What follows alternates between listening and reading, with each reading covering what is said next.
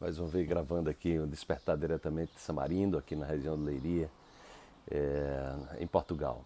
Tá? Então eu venho falando muito dessa, da importância do, do investimento pessoal, da importância de você estar tá fazendo a sua parte. Então esse é o caminho, né? você acordar todos os dias determinado, determinada a, a realizar um pacto com você, né? assumir um pacto, um pacto de vida, um pacto de abundância, um pacto de prosperidade. E ao assumir esse pacto, você precisa estar vigilante dia e noite, 24 horas por dia, para ver se você está de fato cumprindo esse pacto. Tá? Cuidado com a procrastinação, cuidado com as distrações, fique atento no seu. É, vibre naquilo que você quer, que é isso que vai fazer a diferença na sua vida. Vamos para a reflexão de hoje. Você não pode passar a vida inteira esperando por reconhecimento para fazer o que tem que ser feito. Desafie o seu tempo. Ouse ser criativo, fazer algo inusitado, inovador.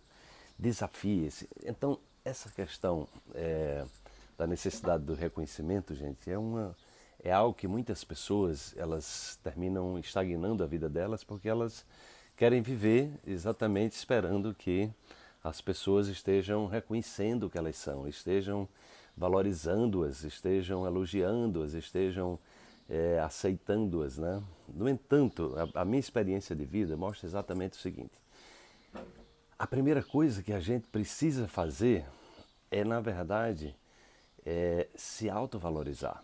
Então eu vejo muitas pessoas que trazem sentimentos profundos de rejeição, né? que trazem é, sentimentos profundos de exclusão, onde as coisas para elas não dão certo, elas começam os relacionamentos, as pessoas terminam as deixando, elas, elas não se sentem valorizadas nos seus, é, nos seus empregos, naquilo que elas fazem.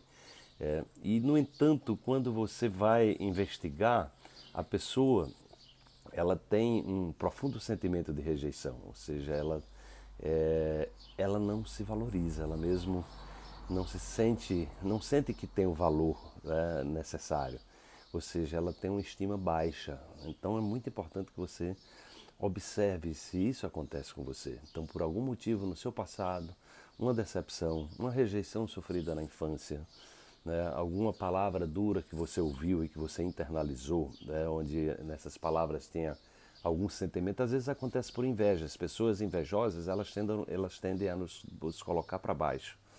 Elas tendem a nos desvalorizar, porque como elas se sentem inferiores, elas tendem a nos desvalorizar para ver se elas se a gente desce ao patamar dela. O problema é que muitas vezes é, as pessoas acreditam nessas situações. Então, quando elas acreditam nessas situações de uma pessoa invejosa, de uma pessoa arrogante, é, e aí elas internalizam, elas internalizam essa essa é, é, essa experiência como se fosse uma realidade. E aí ela se diminui, ela se acostuma a se diminuir.